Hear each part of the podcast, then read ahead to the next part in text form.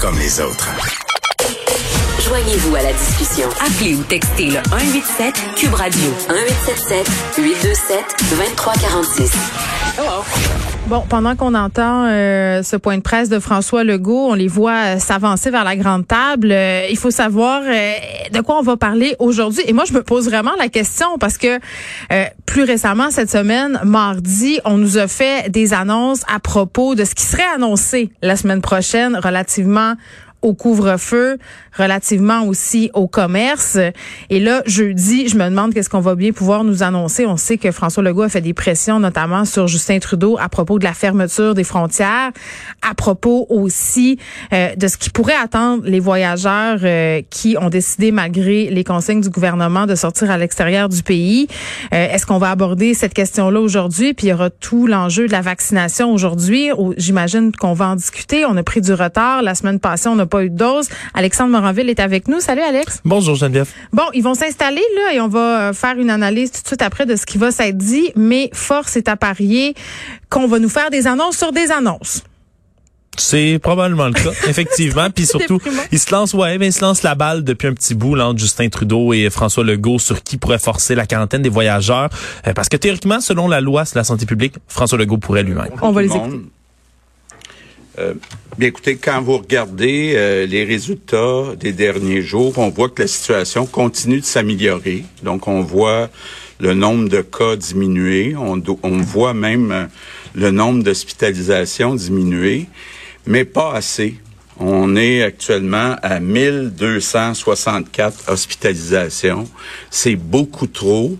Euh, ça nous permet pas actuellement euh, de faire du rattrapage. On est encore dans plusieurs hôpitaux en délestage. Ça veut dire qu'on remet des chirurgies, euh, des traitements, alors qu'on sait qu'on a déjà une grosse euh, liste d'attente puis du rattrapage à faire à cause de la pandémie, à cause de ce qu'on a vécu depuis 11 mois. C'est ça qu'il qui, faut que tout le monde comprenne. Je voyais un exemple ce matin, le fils de notre collègue Isabelle Melançon, 14 ans, il aime ça jouer au baseball, il aime ça le sport, mais il attend pour euh, se faire remplacer euh, les hanches. Donc, c'est pas juste des personnes âgées qui ont besoin euh, d'aller à l'hôpital. Il y a aussi des jeunes qui sont en attente. Il y en a qui ont des diagnostics inquiétants et c'est angoissant pour les Québécois. Et c'est pour eux autres qu'on doit continuer de faire des efforts. Donc, euh, je l'ai annoncé, la semaine prochaine, on va pour le 8 février faire certains assouplissements, mais euh, je veux être très clair, il va falloir être réaliste. La majeure partie des mesures de confinement vont rester. Donc, euh, on va l'annoncer une semaine à l'avance. Donc, la semaine prochaine pour la semaine suivante pour le 8 euh, février. Mais à cause de la situation dans les hôpitaux, c'est pas réaliste de penser que d'ici le 8 février, on va réussir à atteindre des niveaux qui vont, un, nous permettre d'arrêter de faire du délestage, de reporter des chirurgies, et deux, ben, commencer à faire du euh, rattrapage. Puis, oublions pas que le personnel est épuisé. Donc, euh, beaucoup de travail qui se fait euh, au fur et à mesure qu'on euh, diminue le nombre de lits occupés par la COVID pour essayer rapidement de recommencer certaines chirurgies. Mais il y a beaucoup de fatigue et donc, je veux juste vous dire qu'on est loin du point où on va pouvoir euh, à cause du nombre de personnes dans les hôpitaux, être capable de vraiment relâcher. Donc, il y aura quelques mesures, ça sera par région. Euh, il y aura certains assouplissements, mais la majeure partie des mesures euh, vont rester. Je prends l'exemple du couvre-feu. Il fonctionne bien, le couvre-feu. Et puis, je pense qu'il réussit aussi à rejoindre une clientèle qui était peut-être difficile à convaincre dans les maisons. Euh, on le sait, bon, il y a de la contamination, de la propagation du virus qui se fait euh, dans, sur les lieux de travail, dans les écoles, mais il y en a aussi, malheureusement, euh, beaucoup qui se fait dans les maisons. Donc, le fait qu'il y ait un couvre-feu, ben, c'est certain que les gens vont moins visiter, vont moins dans les maisons où ils habitent pas parce qu'ils doivent être chez eux à 8 heures. Euh, l'autre préoccupation, puis on va vous revenir la semaine prochaine avec des mesures, mais l'autre inquiétude qu'on a, entre autres à la santé publique, c'est la semaine de relâche qui s'en vient. là. Donc, euh, la semaine de relâche, fin février, début mars, dépendamment des écoles. Euh, bon, évidemment, pas voyager à l'étranger, mais même au Québec. Euh, on l'a vu pendant le temps des fêtes, là où le nombre de cas euh, puis le nombre d'hospitalisations a augmenté. On a des inquiétudes. Donc, je vais peut-être tout de suite euh, envoyer un message à ceux qui préparent peut-être les vacances des enfants. Bon, d'abord, je répète que faut faire attention aux personnes de 65 ans et plus. Je répète mes deux chiffres, je suis tannant, mais je vais continuer à le faire. 80% des hospitalisations, c'est des gens de 65 ans et plus. 95% des décès, ce sont des personnes de 65 ans et plus. Donc, c'est pas parce qu'on les aime pas, on, les aime. On, aura l'occasion, après la pandémie, les visiter encore plus. Mais soyons bien clairs, là, peut pas imaginer une personne de 65 ans pendant le congé scolaire dans un chalet avec euh, des personnes avec qui la personne n'habite pas peut pas non plus imaginer une personne de 65 ans qui garde les enfants parce que les enfants sont en relâche scolaire. Je parle des petits enfants dans, dans beaucoup de cas. Donc, on va arriver avec des mesures, mais on a des inquiétudes. Évidemment, on se rappelle tous euh, ce qui est arrivé euh, l'année passée au congé euh, scolaire. Donc, on a des inquiétudes tant que les personnes de 65 ans et plus ne seront pas vaccinées. Bon, parlant de vaccins, vient d'avoir une mauvaise nouvelle.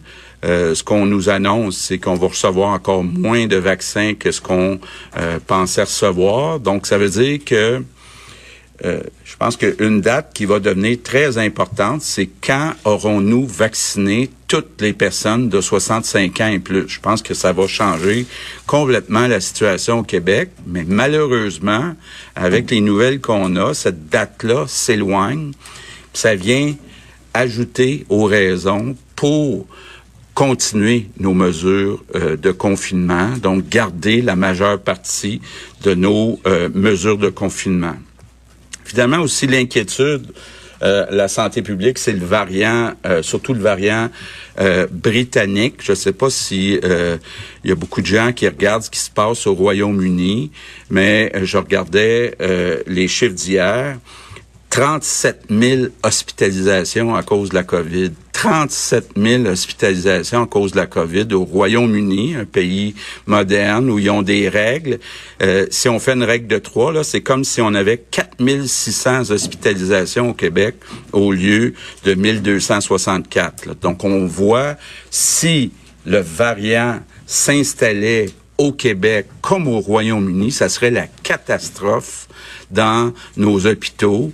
Donc, euh, euh, raison de plus là pour faire quelque chose avec ces voyages-là à l'international. Puis je vais être clair sur euh, d'abord une chose là, j'ai vérifié, re-revérifié avec les juristes du gouvernement. Il n'y a pas de moyen pour le gouvernement du Québec de, de déposer une loi sans risque de, important de contestation pour gérer à la place du gouvernement fédéral toute la quarantaine des voyageurs qui reviennent au Québec. Donc ça, c'est clair là, et euh, euh, donc on a besoin. C'est pour ça. Euh, euh, c'est pas pour être désagréable, mais je refais ma demande au gouvernement fédéral, à M. Trudeau. Je pense que c'est urgent qu'on prenne une des deux pistes de solution, c'est-à-dire soit interdire les voyages non essentiels à l'international, soit obliger une quarantaine dans des hôtels supervisés pour tous les voyageurs qui reviennent ici euh, au Québec euh, d'un voyage. Donc, peut-être en, en, terminant ou presque, une bonne nouvelle, euh, on a signé, euh, c'est une nouvelle qui concerne l'autonomie. Vous savez qu'on est un parti autonomiste. Donc, une bonne nouvelle pour l'autonomie euh, du Québec concernant les équipements médicaux. On se rappelle tous qu'au printemps dernier, on avait eu vraiment peur de manquer de masques. Euh, ben, on a signé une entente avec une compagnie québécoise qui s'appelle Medicom, qui va nous livrer 20 millions de masques N95, puis 66 millions de masques chirurgicaux. Donc, il va en arriver des millions à chaque mois. Donc, ça vient euh, euh, atteindre deux objectifs. Le premier, c'est d'avoir plus d'autonomie. Puis le deuxième, ben, c'est de créer des emplois payants, des, des emplois dans le secteur euh, manufacturier. C'en est un? Bon. Je vais le donner à titre d'exemple. C'est le, masque qui est fait par Medicom qu'on a commencé à recevoir. Puis le, N95, c'est c'est celui qui est fait avec une espèce de bec de canard. Voilà. Donc, euh, puis qui est très efficace à prouver tout ce que vous voudrez. Peut-être en terminant, je vous dirais, fait deux fois je dis ça, je vais peut-être le dire une troisième fois même.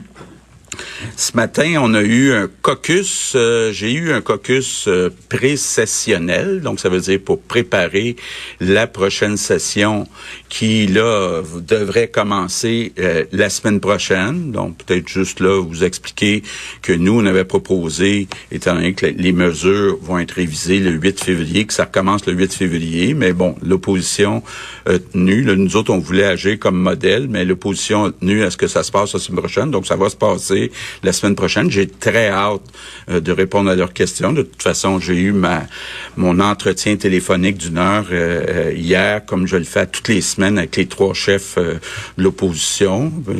Peut-être que j'aurai pas une heure à répondre pendant la période de questions la semaine prochaine. Donc, il n'y a pas de problème de ce côté-là. Mais je veux quand même revenir sur les discussions qu'on a eues au caucus ce matin. Parce que, évidemment, depuis un an, la pandémie a pris beaucoup de place. Mais euh, je veux comme rassurer les Québécois. Euh, on est tous bien déterminés puis convaincus que toutes les promesses électorales qu'on a faites euh, lors de la campagne de 2018, qu'on va quand même être capable de les respecter, ces promesses-là. Donc, ça veut dire, entre autres, en éducation, le développement des maternelles 4 ans, l'ajout de services pour les enfants qui ont des difficultés d'apprentissage, la rénovation euh, des écoles, la construction de belles écoles.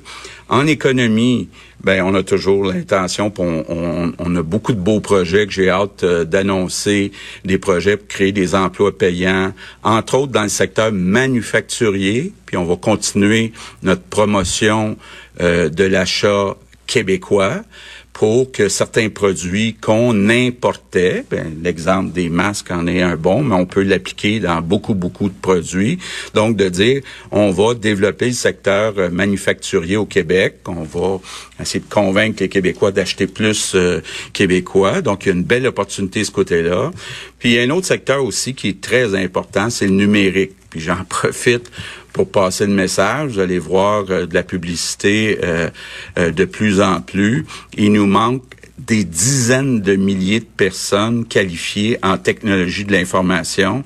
Donc, tous les jeunes et moins jeunes qui ont le goût de se recycler, d'aller dans les technologies de l'information.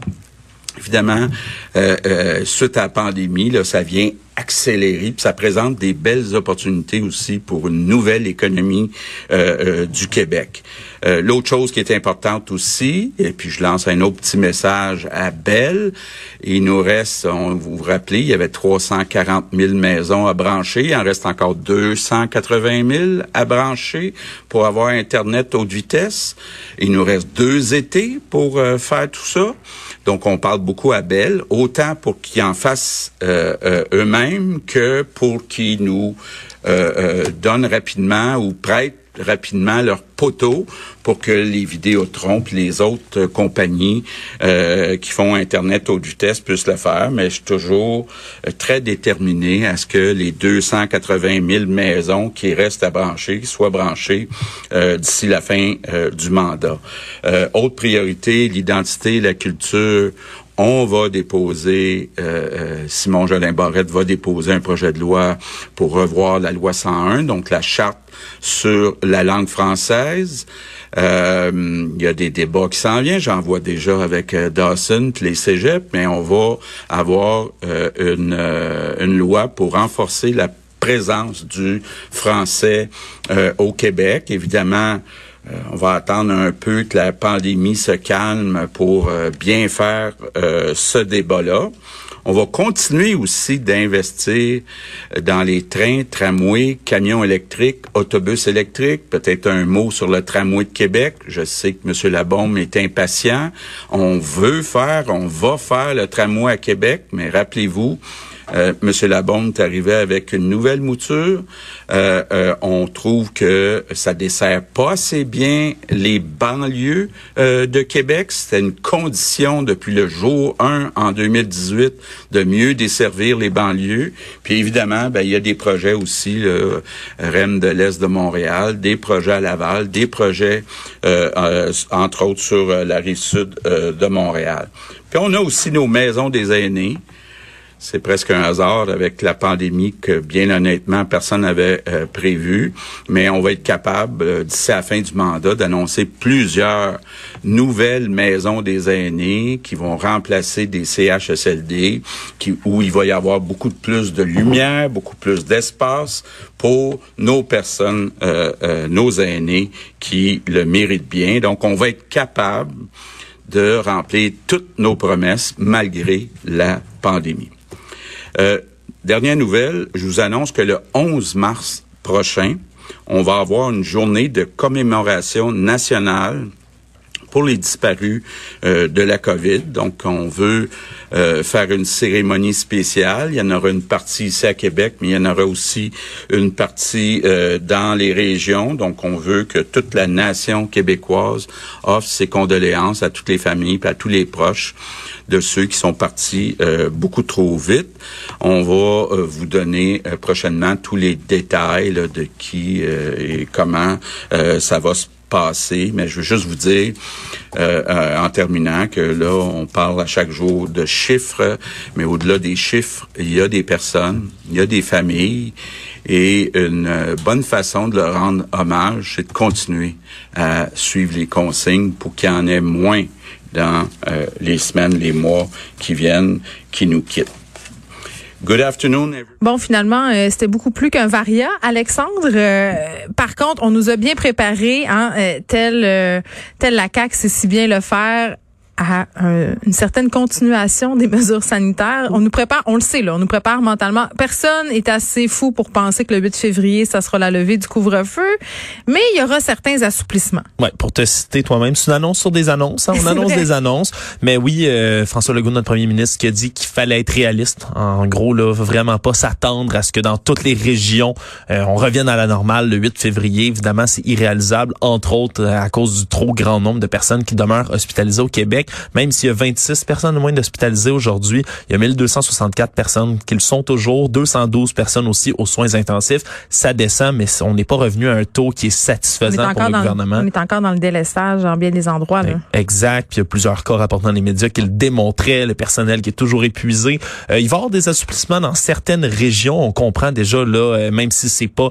dit euh, mm. de manière explicite, que le Bas-Saint-Laurent, par exemple, qui ont presque plus de cas, vont peut-être voir un, un allègement. Ben, puis je le comprends, puis je leur souhaite, même si je les jalouse. Mais à partir du moment où tu dis ça, euh, le go qui part de la semaine de relâche, parce que tout ça est lié, tu peux pas assouplir les mesures dans certaines régions du Québec et ne pas, si on veut, bloquer l'accès à ces régions-là. Parce que là, pendant la semaine de relâche, qu'est-ce qu'il y a à faire? Euh, il y a à se louer des chalets, il y a à aller voir de la parenté, puis on nous l'a bien dit, là, si vous avez de la parenté, vous ne pouvez pas l'avoir plus qu'avant. Les gens de 65 ans et plus, euh, c'est pas le temps d'aller faire garder vos enfants chez leurs grands-parents. C'est pas le temps de louer des chalets avec les grands-parents. Je pense qu'il va falloir faire plus que le dire, moi, parce que les gens, là, on le voit, ils se cherchent des trucs à faire. Euh, est-ce qu'on va voir revenir les fameux barrage routier?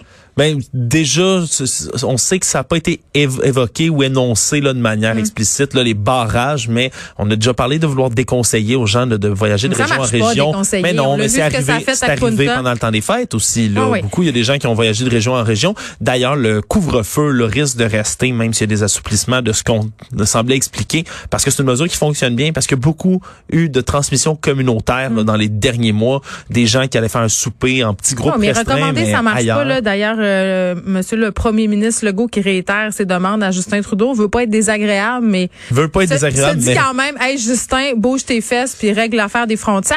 Euh, petit mot peut-être euh, sur les vaccins, pas des bonnes nouvelles. Non, il y a encore moins de vaccins prévus. Là, on pensait que c'était déjà pas gros. Ouais, en bas de 50 on, disait 50% qui allait être, euh, qui allait arriver seulement. Là, ce mhm. serait une diminution de 70% donc 30 là, qui arriverait dans les prochains jours, là, 70 000 dans la prochaine semaine. Alors au Canada en entier, il faut, faut le préciser, pas au Québec, alors qu'on était censé recevoir au-dessus de 300 000 par semaine tout le mois C'est choquant parce qu'on est prêt à vacciner. Oui, absolument. La machine, la, la machine de, de, vaccination, entre autres au Québec, est prête à vacciner déjà, même en temps normal, on reçoit le bon nombre de doses, beaucoup plus que ce mm. qu'on reçoit en ce moment. La machine tourne au ralenti, voire presque pas. Euh, Puis c'est certain là qu'on veut atteindre une date cruciale, c'est ce que François Legault disait, le jour où au Québec, toutes nos personnes de 65 ans ou plus vont être vaccinées contre la COVID. Parce que c'est ces gens-là, en grande majorité malheureusement, qui sont affectés, hospitalisés qui trouvent malheureusement la mort euh, avec des symptômes de la COVID-19. Donc, c'est important de vacciner tous ces gens-là. C'est une date comme butoir. Qui, est sans cesse repoussée. Mais qui est sans cesse repoussée parce qu'on leur reçoit pas l'approvisionnement Ce qui nous inquiète, d'autant plus c'est rien qui est fait par rapport à la frontière, c'est ce fameux euh, variant britannique. Et on disait que c'était impossible pour le Québec de passer une loi, de passer un décret pour euh, obliger les voyageurs à s'isoler ou les empêcher de sortir parce qu'on s'expose à une contestation. Ouais, surtout difficile, dit-on là, le, c'est peut-être pas nécessairement impossible, mais difficile là. François Legault qui dit avoir consulté divers juristes là-dessus, qui dit que même si Ottawa, parce qu'au début, le Québec a envoyé la balle à Ottawa sur la mm. quarantaine, Ottawa a renvoyé la balle à Québec, et là, une fois de plus, la balle est renvoyée euh, parce qu'il semblerait que ce soit trop difficile de déposer une loi au Québec pour euh, faire la quarantaine dans des hôtels de manière obligatoire. Donc, une autre demande faite à Ottawa à Justin Trudeau. c'est déjà euh, tellement trop tard quand c'est rendu que c'est des agences de voyage qui prennent l'initiative. C'est du gazage. Ben tu sais qui d'eux-mêmes se disent ben ça serait peut-être intéressant qu'on arrête de vendre des forfaits parce que on peut pas garantir aux gens euh, que le voyage va bien se produire puis on a un petit malaise éthique avec ça puis pendant ce temps-là du côté de chez Trudeau on attend, on évalue, on fait des recommandations alors qu'on est dans une situation à l'échelle planétaire absolument ingérable par rapport au lieu où on prend soin euh, des patients. Je sais pas. En tout cas, moi, ça me décourage pas mal. Donc, on va rester confinés. Ça va être le couvre-feu dans la majeure partie du Québec. Alexandre Moranville-Ouellette, merci. On se retrouve dans quelques secondes avec Mario Dumont. À demain, tout le monde, 13h.